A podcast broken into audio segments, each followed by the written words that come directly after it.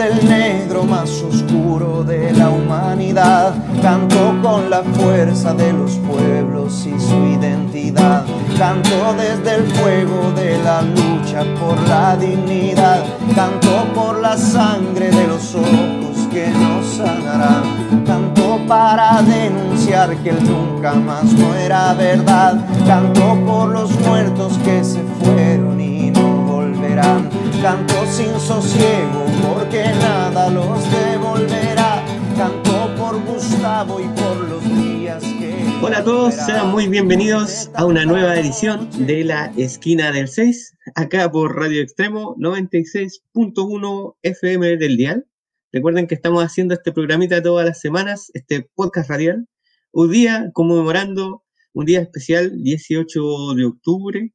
día de la gran revuelta nacional, que partió en Santiago, pero que terminó prendiendo en todo el país, a pesar de que alguien por ahí dijo que esto no prendió. ¿Cómo estáis, Seba? Hola Jaime, acá estamos eh, eh, grabando este podcast el mismo día 18 de octubre a un año de esos acontecimientos que ocurrieron eh, en Santiago, en el metro de Santiago, y, en la cual se generó toda una movilización bastante importante en casi todos los territorios de nuestro país y que de alguna forma cambiaron el panorama político, las decisiones y las prioridades a nivel nacional y de alguna forma tuvo eh, grandes impactos en lo que fue la gobernabilidad del país. Así que no es una cosa menor, no es una cosa menor. Y estamos conmemorando eh, esa fecha y también conmemorando también todas las personas que, de alguna forma se vieron afectadas porque en esta revuelta popular, como tú lo señalas muy bien,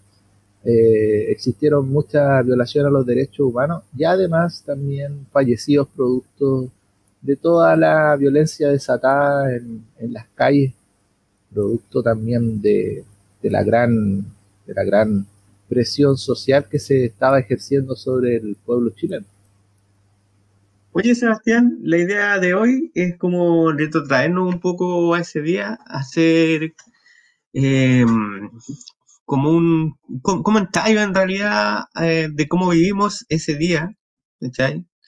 En el tiempo donde estábamos, con quién estábamos, y de alguna manera cómo nos afectó a cada uno de nosotros. Y esto es una invitación a todos, ¿ah? a hacer como una,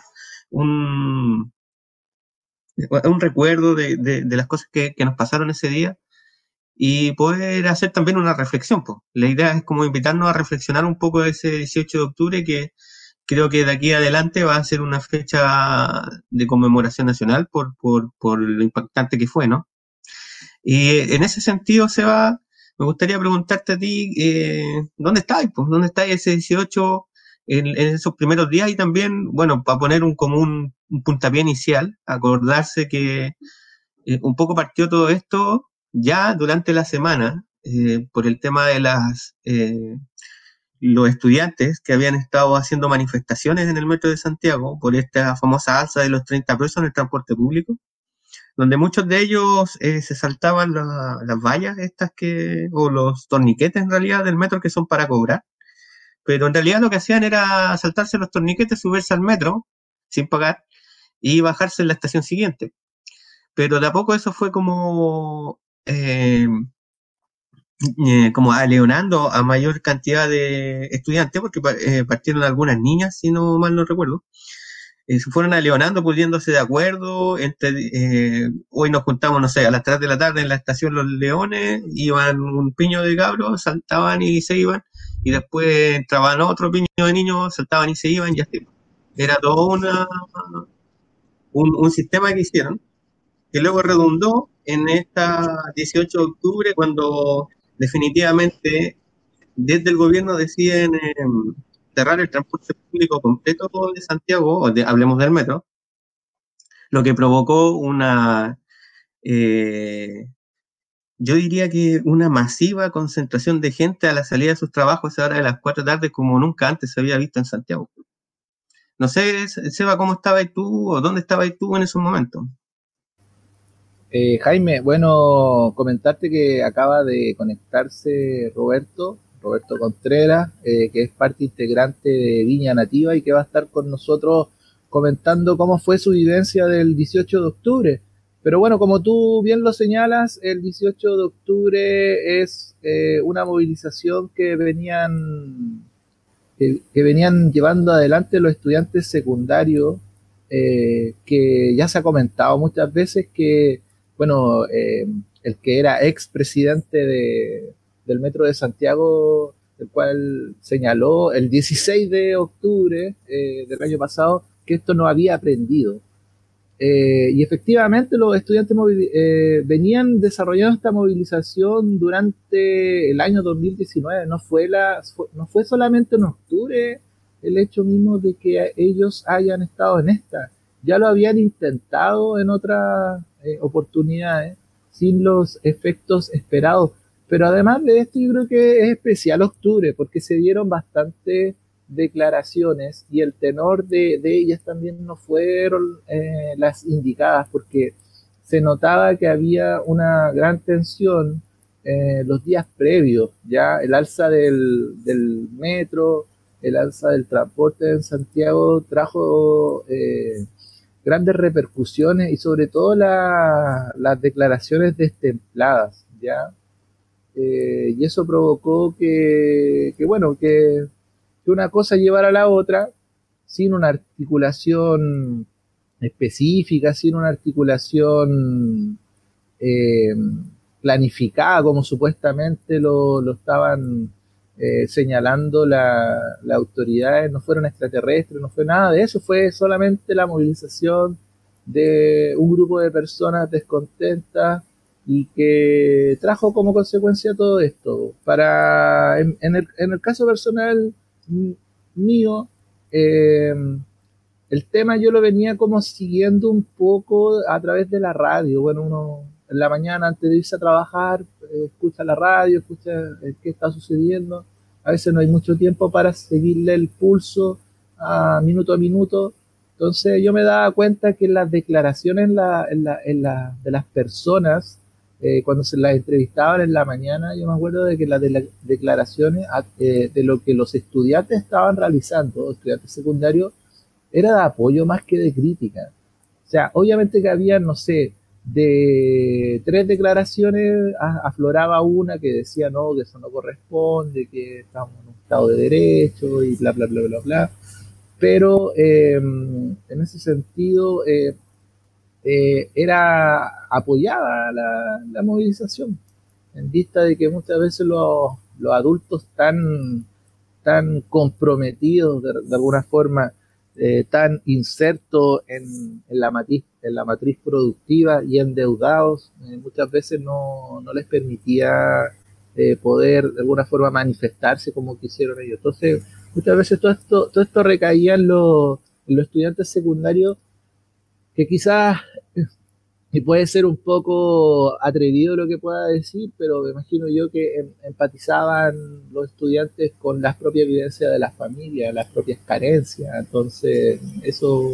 eso puede ser un detonante de que ellos hayan tomado la decisión de emprender estas movilizaciones. Pero bueno, eh, eso, eso como a nivel personal, pero igual me gustaría de alguna forma que quizás Roberto pudiera como integrarse. Eh, que se acaba de conectar y también pues, eh, cómo vivió esta situación. Buenos días, Jaime. Buenos días, Sebas. Hola, ¿cómo estás? Eh, bien, bien. Bueno, eh, la situación yo la seguí por medio de eh, por los medios de comunicación. Si bien algunos son muy cegados, tienen cierta tendencia, bueno, uno con su propio criterio va formándose la información o filtrando. Efectivamente, como dicen ustedes, eh, esta movilización partió de una iniciativa o un impulso por parte de los secundarios. Empezaron a movilizarse por el tema del metro, las salsas. Y obviamente, como decía Sebastián, este no era un tema que afectaba netamente a los estudiantes porque si bien tienen rebaja en la tarifa, ellos estaban empatizando más que nada con el público en general y, los otros estratos sociales que en realidad se ven fuertemente perjudicados por estas alzas que ya la calidad de vida es mala en, la gran capital y en Chile en general. Y estas alzas eh, no se condicen con la realidad de los sueldos de los chilenos eh, y la precariedad que viven muchas familias. Y yo creo que eh, lo que quedó en la memoria colectiva y épico fue este salto simbólico que daban los estudiantes, o, acción directa, como lo quieramos llamar, de evasión.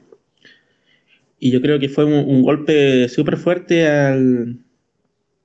a algo que en, una, en un Chile que, si bien estaban pasando cosas,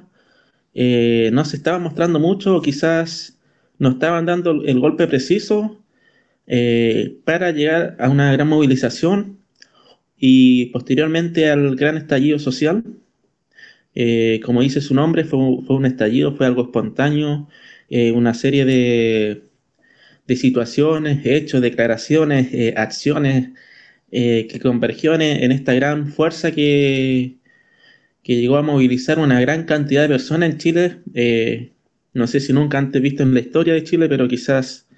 no visto hace décadas. Y también venía a dar una señal también a la, a la clase política, a la institucionalidad, a la sociedad también, de que necesitamos cambio urgente, eh, no solamente en la constitución que hoy en día estamos debatiendo, sino como sociedad, como modelo económico también y, otras instancias que se puedan dar. Oye, em, yo quisiera tomar un poco la batuta con lo que conversamos al principio, em, más o menos cómo me tocó a mí vivirlo como experiencia. Yo contarle a todos que en ese momento yo estaba trabajando en Santiago, justamente, en una oficina en, en, Las Condes, y me tocó vivirlo de primera mano, porque justamente a esa hora de la mañana ya habían empezado a aparecer las noticias a, las que uno ya se había acostumbrado durante la semana, ¿eh? de estas famosas cierres de algunas estaciones de metro por las manifestaciones de los estudiantes secundarios. Entonces, como que uno estaba atento al movimiento de las estaciones de metro, que se abría una, se cerraba la otra, y el típico tweet que estaba tan presente en esos momentos, el tweet, el hashtag de línea 5, línea, no sé, pues estación tanto cerrada, línea 5 operativa, línea 1 operativa, qué sé yo. Y resulta que era un día como cualquiera, o sea, había, estado pasando las mismas manifestaciones que habían estado pasando durante la semana. Pero de repente, de un momento a otro, eso como las 2 de la tarde, más o menos, 1 de la tarde, empiezan a haber algunas manifestaciones en, en la línea 1, es, cerca de, la Universidad Católica, por esos lados, hemos hecho la moneda, y que hay que decirlo, en un momento el Estado en, su política ya que se había vuelto costumbre empieza a cerrar estas estaciones, no permite la entrada de nadie y empieza a la instrucción hacia carabineros para eh, sacar a la gente de las estaciones entre ellos los manifestantes y gente común y corriente que estaba en las estaciones. Eso caldió bastante la, situación. Entonces, en algún minuto de la tarde ya se empieza a informar de que se estaban cerrando líneas completas por manifestaciones en los exterior, hasta que finalmente eso de las 3, 4 de la tarde terminan por decir de que la línea, todas las líneas de metro se cerraban, dejando solamente en funcionalidad y operatividad la vehículos de superficie, con este caso eh, Transantiago, eh, micro, eh, em, y lo que estaba en ese momento transitando bastante que eran taxis y las aplicaciones. Pero resulta que una masiva salida desde los trabajos, porque en mi caso particular, por ejemplo, el, mi empleador nos permitió salir antes de la hora, a eso como a las 4 de la tarde, eh, pero a eso de las 4 de la tarde yo viví una experiencia que en lo particular nunca lo había vivido en Santiago. Se sentía una sensación muy tensa en el ambiente. Uno miraba la cara de la gente, sobre todo en, las, personas de más edad, de, preocupación y como ansiedad, porque no tenía cómo irte para la casa. Y de repente miraba y por Apoquindo hacia arriba la avenida llena de gente, pero llena, repleta. Eh, no había micro, no había micros, muy pocas micros, y las pocas micros que pasaban venían, pero repletas hasta ya no había más gente, así era como esas fotos de, eh, de la India, así como esos trenes de la India, así hasta por las ventanas venía gente. Eh, las la aplicaciones empezaron a colapsar también, ya nadie quería tomar a nadie, porque los tacos eran inmensos, mucha gente, como les digo, caminando. De hecho, yo en lo particular tomaba un, tomo un bus, porque como soy de acá de la quinta región, tomaba un bus ahí en, la, en, en esa área y al intentar llegar a la casa eh, teníamos que bajar por Apoquindo. Entonces, me tocó ver toda esa marcha de gente hacia el centro de Santiago. Imagina, hay que hacer un ejercicio para mucha gente que a lo mejor no conoce Santiago, pero hay que pensar que toda esa masa de gente viene bajando como desde la plaza eh, Los Dominicos, que si lo ponemos en perspectiva es como que tuvieras que caminar desde el centro de Viña del Mar hasta, no sé, Playa Ancha. Entonces, el tramo que había que caminar hacia sus hogares de la mayoría de los santiaguinos pensando que no había locomoción o muy poca locomoción disponible, era terrible. Entonces veía a las personas de la tercera edad con sus bastones caminando y fue, fue, fue muy angustiante en realidad, fue súper angustiante y obviamente recalcar esta decisión del gobierno de cerrar las estaciones, que fue una decisión que terminó afectando a muchos santiaguinos en este caso, una población de más de 5 millones de personas. Entonces, tener a toda esa gente en las calles, obviamente era, era una chispa, un, era benzina, era petróleo, compadre, esperando que le cayera un, un fósforo. Eso es lo que yo puedo decir por mi parte. No sé, Sebastián, cómo están las cosas por acá a esa altura. No, acá por lo menos la cosa prende el día 19 de, octubre, porque el, 18, claro, se dieron algunas situaciones puntuales en Valparaíso, pero la cosa ya tendió a prender ya el día 19 a través de una convocatoria que se hace a la Plaza Sucre. Eh, en la, bueno, en la tarde de ese 18 de octubre, la verdad, eh, bueno, yo después de salir de, mis funciones como docente, eh, descansé un rato en la tarde, entonces yo no me conecté hasta como las 7 de la tarde, y ya cuando me conecto a las 7 de la tarde y, empiezo a revisar la información, todo eso, ya la cosa ya se había desatado por lo menos en, en Santiago y y bueno, y una de las medidas que, si no me equivoco, puedo que esté errado, pero creo que no, pero parece que fue que se decretó toque de queda y la salida de los militares a las calles, si mal no recuerdo, por lo menos en la región metropolitana. Eh, entonces ese tema fue como bien, bien fuerte y chocante, sobre todo para las generaciones anteriores en la cual vivieron el tema del golpe de Estado y la represión de los militares. Eh, pero extrañamente la, la, la, ciudadanía, en este caso todos los, jóvenes de esta, eh, de esta generación nueva, eh, no vivieron eso, entonces que salgan los militares incluso fue hasta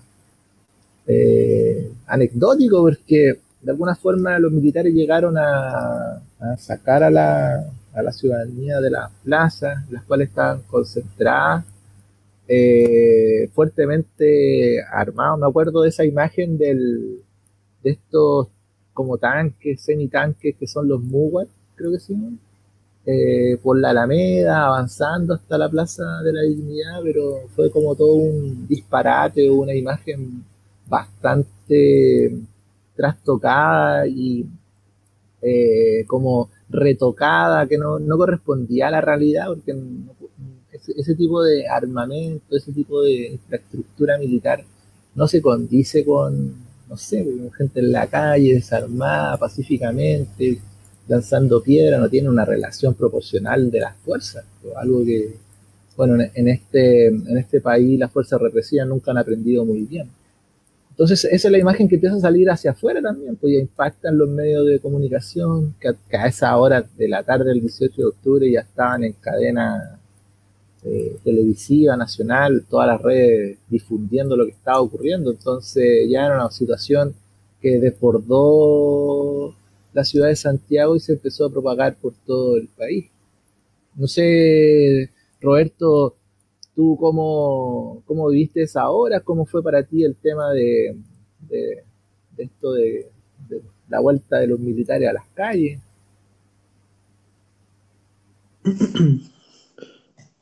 Bueno, yo creo que era una maniobra que se venía a eh, ver. Eh, sí, fue chocante para mucha gente. Como tú dices, eh, era armamento militar y muchas veces letal. No estábamos hablando de los balines y no es por bajarle el perfil. pero sí, eran armas que fácilmente podían matar. Y yo creo que la gente, mucha gente se vio intimidada por eso, otros sintieron rabia por la desproporción de, de las medidas y las fuerzas que, estaban. O sea, no había a comprar piedras con un fusil de guerra. Lo otro que,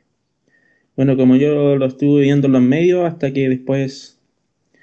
eh, todo fue súper rápido y álgido. Las movilizaciones no cesaban, empezó la represión, empezaron los, eh, las declaraciones infortunadas del gobierno. Eh,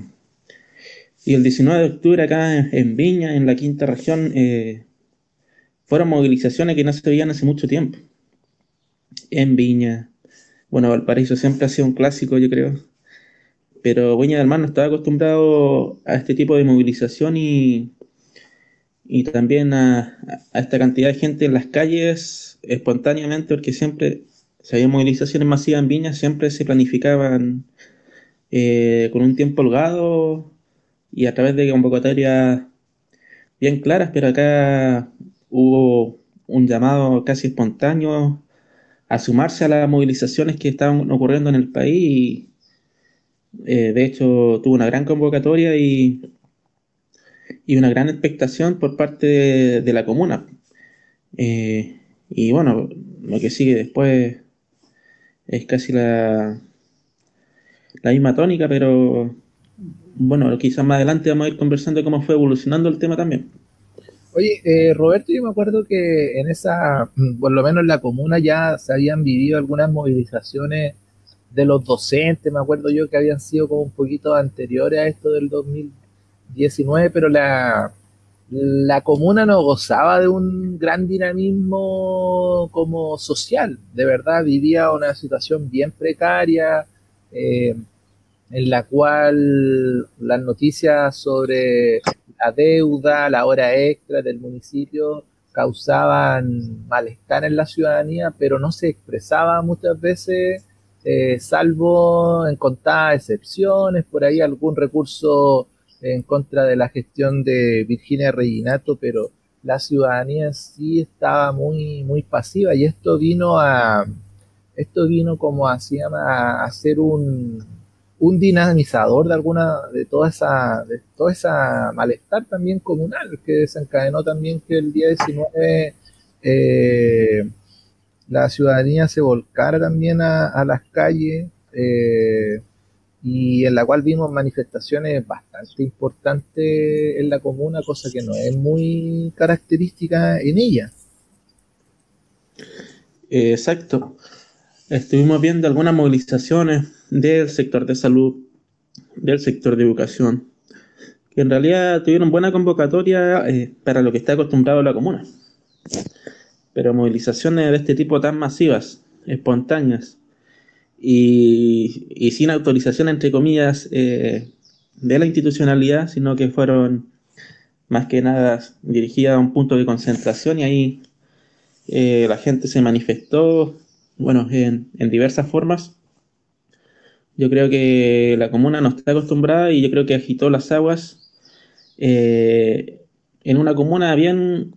pasiva en realidad a, los temas sociales en cuanto a movilización eh, masiva. Yo creo que fue un, remesón que, llegó a la comuna por una serie de acumulaciones de, acciones que, venían dando la corrupción, el tema de, las gestiones de, este municipio y todo lo que está pasando en el escenario nacional. Eh, bueno, como dicen, yo creo que Viña despertó. Eh, y eso lo, como lo vi yo. Oye, muchachos, em, vamos a recordarle a la gente que están acá escuchando a la esquina del 6, este podcast radial que hacemos por este lado Jaime, por el otro lado Sebastián, y hoy con la compañía de nuestro amigo Roberto Contreras, integrante de Viña Nativa, con quienes estamos, eh, valga la redundancia, recordando los sucesos acaecidos aquel 18 de octubre de 2019. Eh, recordarles a todos que, como les decía, están en sintonía de Radio Extremo 96.1 FM del Dial. Ellos los pueden seguir en su Facebook Extremo Comunitaria. Y hoy, 18 de octubre, ellos tienen una participación súper especial en un evento que se va a llevar a cabo a través de los, eh, los medios de comunicación radial unidos en sus eh, plataformas online que vendría llamándose así como el gran cadenazo radial de los medios independientes, donde más de 20 medios libres se unen a este cadenazo radial por el 18 de octubre, en diferentes radiales, en diferentes lugares, perdón, ondas radiales y emisiones online, podrán escuchar esta transmisión que conmemora un año del inicio de la revuelta social, pues escuchar este especial de los medios contrahegemónicos. Como les decía, bajo el nombre de Cadenazo Radial 18 de octubre, un año de la revuelta, convocatoria a los medios libres. En esta convocatoria van a participar eh, la Radio Primera de Mayo, Radio Placeres, Radio Humedales, Radio Manque, Radio 19 de Abril, Radio Aucán, Radio Tamara, Radio 7, Radio La Zamora, Radio Extremo, la de nosotros, Radio Lefkenche, Radio Tamara, Frecuencia Liberada, Radio La Voz de Paine, Radio Negüen, Radio La Revuelta de La Serena, Radio Galáctica desde el Litoral de los Poetas, Radio Conciencia, Radio Valle Grande, Radio Apoyo Mutuo de Peñaflor y Radio JGM. Así que, y también van a estar por aquí, eh, por el medio Curamapu, en forma de Peñaflor, el diario Ilitagua, revista de frente y el periódico El Pueblo. Así que para que estén súper atentos a eso, porque va a estar sonando después de nuestro programa, a eso de las una de la tarde que se va a conectar este gran cadenazo la radio extremo. Atentos a eso, bueno, chicos, eh, estábamos conversando este 18 de octubre y también, bueno, yo me quería colgar un poco de lo que decía Sebastián y lo que decía también Roberto acerca de esta poca costumbre que habíamos tenido de ver a, los militares en las calles. Y bueno, acordarse que justamente después de todo este cierre de, las estaciones de, metro en Santiago, vinieron eh, estos atentados contra el metro donde se incendiaron varias estaciones, que se incendió una micro, ¿se acuerdan? Que en cadena nacional ya es ahora como las 10 de la noche. Eh, también hubo un gran incendio ahí en, la eh, telefónica, en una caja de incendio, que al final, y me gustaría preguntarle a, ambos, que dentro de este año que ha pasado, no hemos sabido prácticamente nada de estos atentados, nada no sabemos quién lo hizo, quién los perpetuó. Eh, como siempre, a, pesar de que las estaciones de metro tienen cámaras por todos lados, eh, no hemos visto ninguna imagen de nadie entrando con un eh, bidón con benzina o algún acelerante. solo hay algunas imágenes de registros telefónicos de gente que, chuta, es difícil interpretar. Entonces, no sé, pues chiquillos, ¿qué, qué opinan de eso? Sebastián. Eh, en, ese sentido, bueno, todos conocemos más o menos las estaciones de metro como, como son, pues en general son construcciones de, acero o de hormigón en su gran mayoría, entonces como bien, bien difícil eh, poder incendiar las estaciones, obviamente que, existieron estaciones en las cuales quedaron metros eh, dentro de las estaciones y esas también fueron, fueron quemadas. Se ha especulado mucho con respecto a eh, si existiera un grupo organizado, eh, si fue la intervención de los cubanos, los venezolanos. Ya a esta altura ya hay toda una serie de especulaciones con respecto a la articulación que podría haber, haber sido de esto. Pero al parecer las investigaciones de la justicia han determinado de que eh, todos estos antecedentes que promovía el gobierno o que difundía que estábamos en guerra y que estábamos ante un enemigo poderoso, declaraciones que eh, declaraciones que, que, de verdad no acompañaban mucho el, la situación, más bien le ponían más benzina a, a lo que se estaba viviendo eran declaraciones que supuestamente tenían un fundamento, pero nunca el gobierno hizo llegarlo a estos antecedentes. Y vemos cómo la fiscalía eh, ya de alguna forma ha sacado algunas declaraciones con respecto a esto mismo,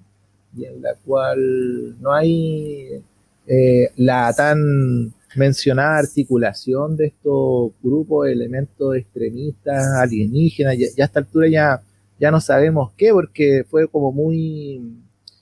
muy difundida también las declaraciones de Cecilia Morel eh, con su amiga, ese, ese audio que se filtró, que fue ampliamente difundido. Eh, así que eso, eso con respecto al, al, tema de los grupos organizados eh, en, la, en la quema del metro. No sé si Roberto tiene algún algo más que compartir en ese sentido. Bueno, es difícil establecer eh, si fue una organización, algún grupo paramilitar o quizás un autoatentado desde el mismo gobierno. Eh, son muchas las tesis o hipótesis que se barajan. Lo que sí no cabe duda es que esto fue planificado. Y no fue malmente planificado. O sea, el hecho de que no se encuentren los responsables hasta el día de hoy quiere decir que no fue algo al azar ni tampoco algo eh, que se hizo de un día para otro. Yo creo que con toda la, entre comillas, inteligencia nacional y todos estos organismos que, entre comillas, los estados cuentan y no puedan dar con los responsables eh, de forma clara, deja mucho que desear. Y la justicia también. Pero más allá de lo material es el golpe comunicacional que se trató de dar con, la quema del metro. O sea, eh, necesariamente era paralizar eh, una parte de la ciudad, eh, infundir temor a las personas y también era una forma de, boicotear también el, lo que se estaba dando con el estallido social. yo creo que esos eran los fines, en realidad no, no se cumplieron, la gente se quedaron con muchas más dudas, quedaron con la gente siguió movilizándose. Este, esto vino a empoderar más a la gente porque ya un servicio que era precario, ahora no contar con eso y como ustedes decían, el Transantiago no es el mejor medio de transporte. Eh, esto fue como echarle más benzina a lo que ya estaba pasando. Ese es mi punto de vista de, de lo que pasó con... Y lo otro que se restableció rápidamente las estaciones del metro, a pesar del daño que tenían. Y bueno, esto obviamente, como dice Sebastián, todos conocemos la estructura de metro. Obviamente hay eh, eh, elementos combustibles también, pero las estructuras, eh, la mayoría son de hormigón y, y acero. Obviamente el acero puede quemarse, pero el hormigón tiene que haber una temperatura muy alta para que prenda una estructura así. Oye, eh, con respecto a lo que tú señalas del, golpe comunicacional que, fue esto para el gobierno y el, golpe político, en ese sentido el gobierno ya después del 18 de octubre ya no tuvo la fuerza, la capacidad de, nada, o sea, trató de, de sostenerse como pudo y varias, en varias oportunidades eh, las movilizaciones estuvieron fluyendo hacia la moneda eh, y era posible prever en esos momentos, en, el contexto que estábamos viviendo, de que era posiblemente que, hasta la moneda eh, haya sido asediada y con las repercusiones políticas también que, eso conlleva. En ese, en ese, en ese mismo sentido del, desborde, del descontrol, eh, la agenda para el gobierno, lo que llevaba impulsando y todo eso se fue a las pailas y con los meses posteriores veíamos cada vez la figura del presidente más un día eh, llegó, no, no recuerdo si tuvo como un 6% de, de apoyo, ¿no? que fue parece una encuesta CEP que le dio ese, ese valor de, apoyo ciudadano eh, y en la cual, la cual como eh, se dice, eh, vimos muchas veces cómo los tonos de las declaraciones iban en el sentido de que el presidente diera un paso al costado. Oye, se fue con él la final de la Libertadores y la COP25 también, porque se iban a llevar a cabo en Santiago. Oye, referente a eso, Sebastián y Roberto, comentarles que el gobierno de nuevo en esos minutos eh, instaló la tesis esta de, la guerra y que esta batalla constante entre el bien y el mal, entre no sé qué, entre... ven enemigos por todos lados. Eh, lamentablemente en ese momento el enemigo era el pueblo. y le, reventó en la cara porque eh, voy a recordar unas palabras de, que no son mías, que son del general Iturriaga, que en ese momento estaba a cargo de la, de la mm, estado de emergencia en la región metropolitana, donde él dice que es un hombre feliz y que no está en guerra con nadie, contradiciendo las palabras de Sebastián Piñera, y que finalmente de este general no subimos nunca más, lo bajaron. Pero bueno, a continuación de todos estos sucesos, lo que vino fueron, como dice ya Sebastián, como lo recalcan ustedes, fue una caída en el programa del gobierno, eh, fue una caída en, em, el ministro del Interior, en ese, en, ese minuto era um, Chadwick, eh, que fue acusado, acusado constitucionalmente. Eh, vino una crisis política tremenda de que hace mucho rato no veíamos, donde se vino a notar esa poca representatividad que tiene la política en estos minutos y en ese minuto aún más, y que terminó en esta posibilidad que en el programa anterior eh, lo recordábamos con Sebastián, que eh, vinieron los alcaldes, esta unión entre alcaldes, a eh, plantear la posibilidad de un plebiscito en sus territorios para una nueva constitución, a la que luego finalmente la clase política se cuelga y para restarle un poco de poder a los alcaldes, se viene este famoso acuerdo por la paz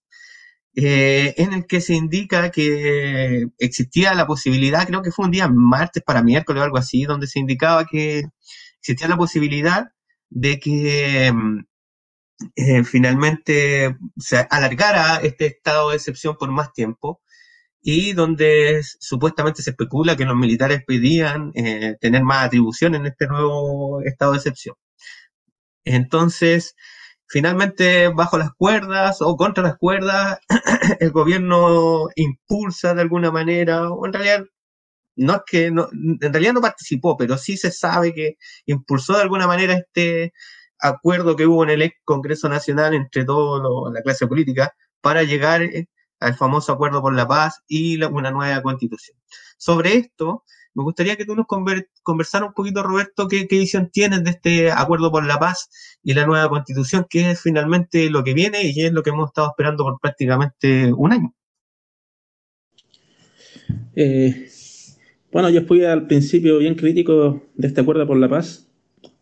Obviamente fue una maniobra política en la desesperación de, las cúpulas políticas. Y bueno, estaba bien cuestionada eh, la participación, o sea, la figura del presidente y, muchos que gritaban que se fuera Piñera. Estaba en su máxima expresión y muy álgido las movilizaciones también. Y ya los militares no, eh, ya no intimidaban tanto a la gente, ya, entre comillas, muchos habían perdido el miedo. Y bueno, llega este famoso acuerdo por la paz a altas horas de la noche, eh, todos dándose abrazos y, besos y mostrando una señal de unidad y un supuesto rumor de un posible golpe de Estado por medio de, las Fuerzas Armadas. Si la situación eh, seguía inestable y eh, no había una salida política o institucional a este desborde del estallido social eh, que se venía dando. Y bueno, eh, cumplieron en parte el objetivo este acuerdo por la paz, no sé si llamarlo así, porque en realidad paz en esta eh, nación o país nunca ha habido, porque en medio de la injusticia,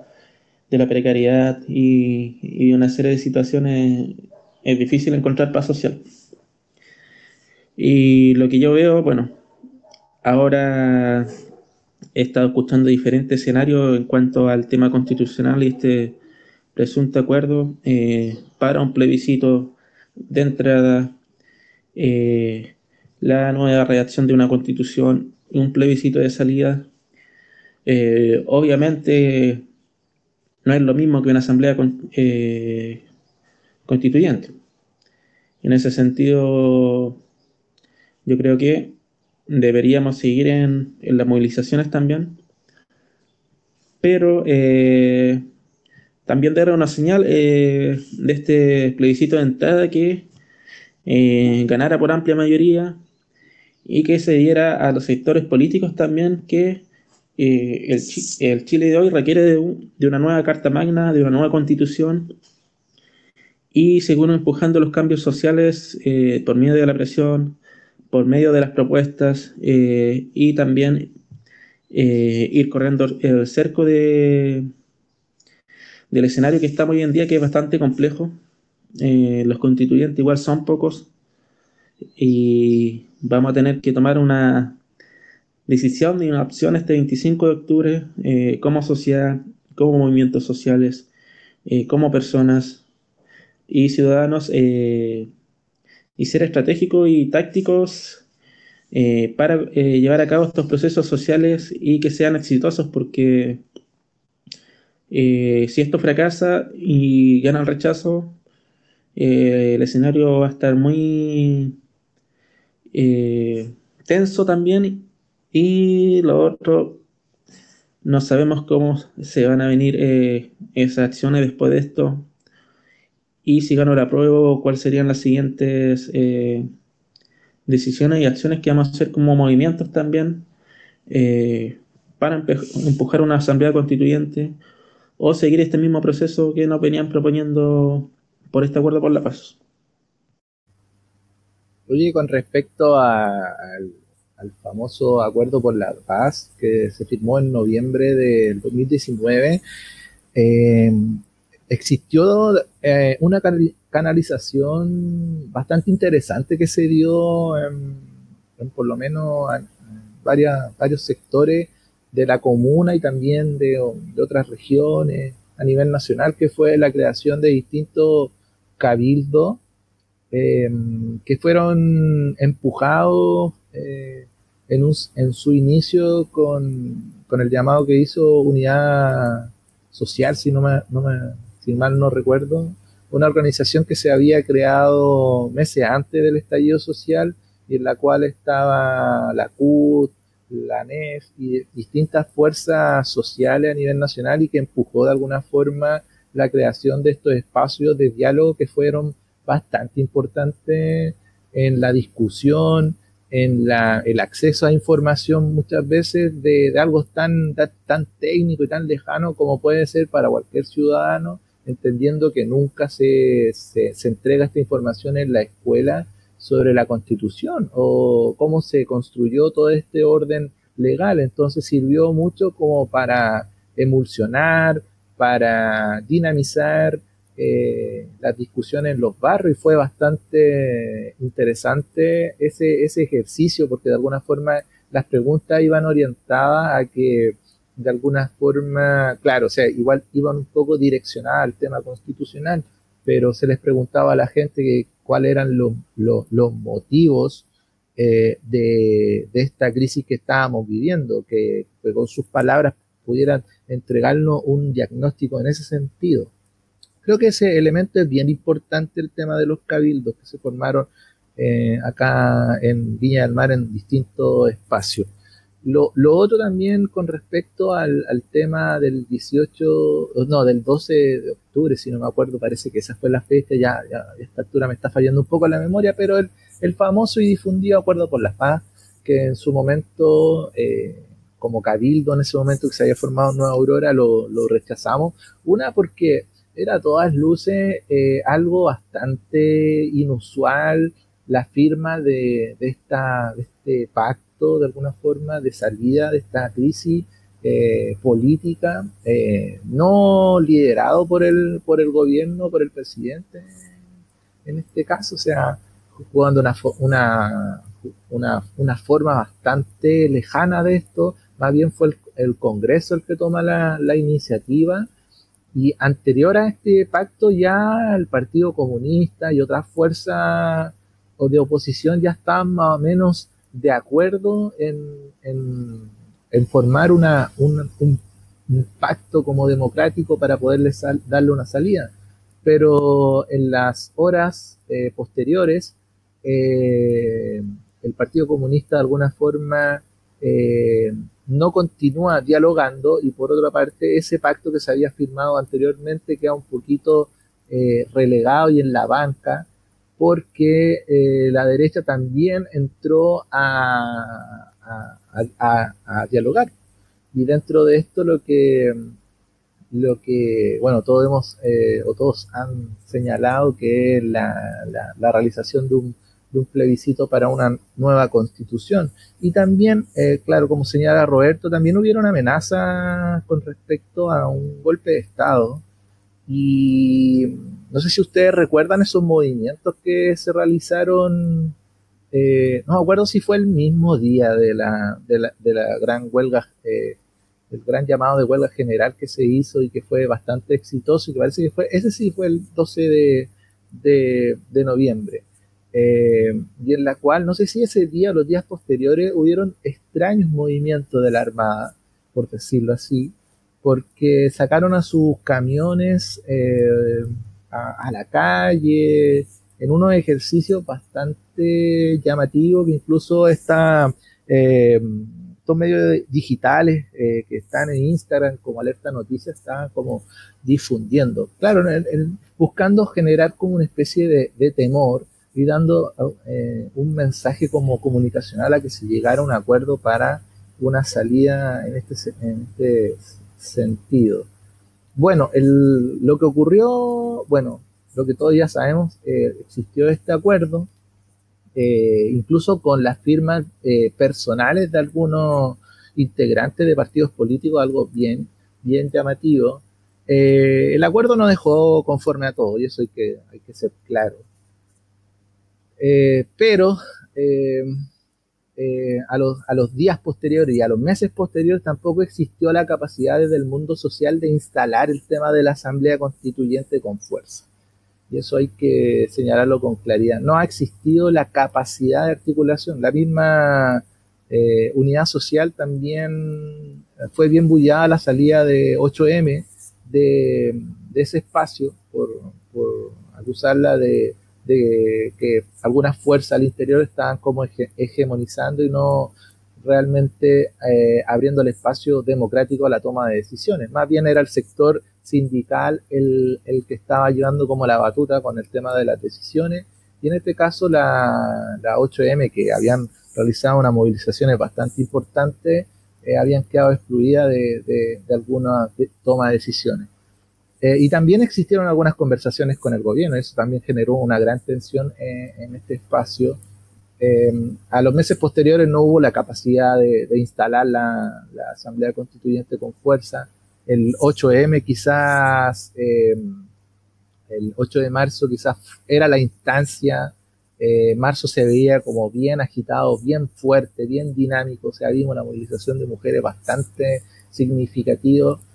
eh, pero llegó el COVID y también cambió el panorama político y al final se fue instalando la idea de la convención constituyente y del apruebo y el rechazo y eso es lo que tenemos. En realidad no tenemos las fuerzas materiales para contrarrestar la fuerza que pueda presentar un ejército y una fuerza de una policía militar eh, con, con todo el dispositivo que tienen. O sea, eso es una cosa bastante desigual o sea, en relación a fuerza y eh, las opciones que nos van quedando a nivel estratégico son los que ya se han comentado y que más o menos Roberto eh, describió.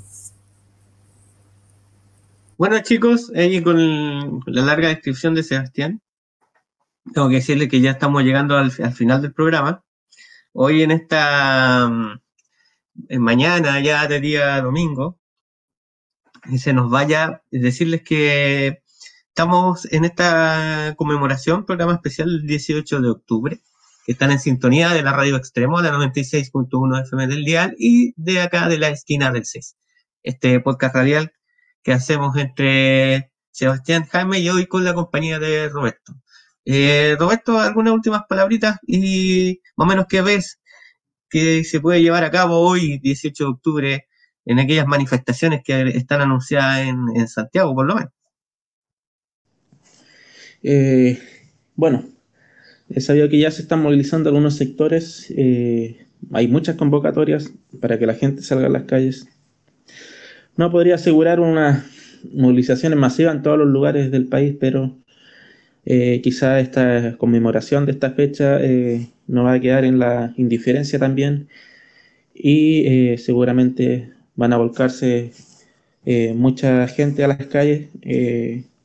por la gran cantidad de represión que hubo, por las expectativas que hay sobre el proceso constitucional y también pidiendo justicia también por la gente que, nos dejó durante el estallido y post-movilizaciones que no se han acabado, que iban a seguir, pero bueno, como dice Sebastián, este nuevo escenario de pandemia eh, nos ha complicado bastante muchos movimientos sociales a seguir articulando, a seguir eh, incluso el, tema de, del tú a tú, el contacto físico y todo esto ha afectado mucho en el día a día, en la articulación, en la organización y en el territorio. Pero sin embargo los procesos no se deben detener, hay que seguir adelante y muy expectante lo que va a ser este proceso constitucional y esperando que como viña nativa eh, el medio ambiente sea eh, considerado y de gran relevancia eh, en una nueva Carta Magna o Constitución. Dale, oye, agradecido de tenerte con nosotros, Roberto. Y Sebastián, ahí, ¿qué esperáis tú para este 18 de octubre? Pues, en torno a las movilizaciones, si hay algún llamado acá para, para Viña del Mar y lo que se viene en Santiago y a nivel país también. Bueno, en ese sentido, eh, acá el 18 de octubre, por lo menos Nueva Aurora, eh, no, no, no hay un llamado real, o sea, ayer tuvimos una movilización por el apruebo y la convención constituyente, los cual